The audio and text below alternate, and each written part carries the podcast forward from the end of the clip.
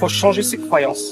C'est-à-dire que moi, mes croyances avant, c'était des maîtres d'hôtel, t'as réussi dans la vie. Alors, bien évidemment, c'est un super beau métier, mais l'idée, c'est que ça reste un job, qu'on peut te virer du jour au lendemain, que le jour où tu feras plus l'affaire, on te dira ciao, et que tu mérites mieux.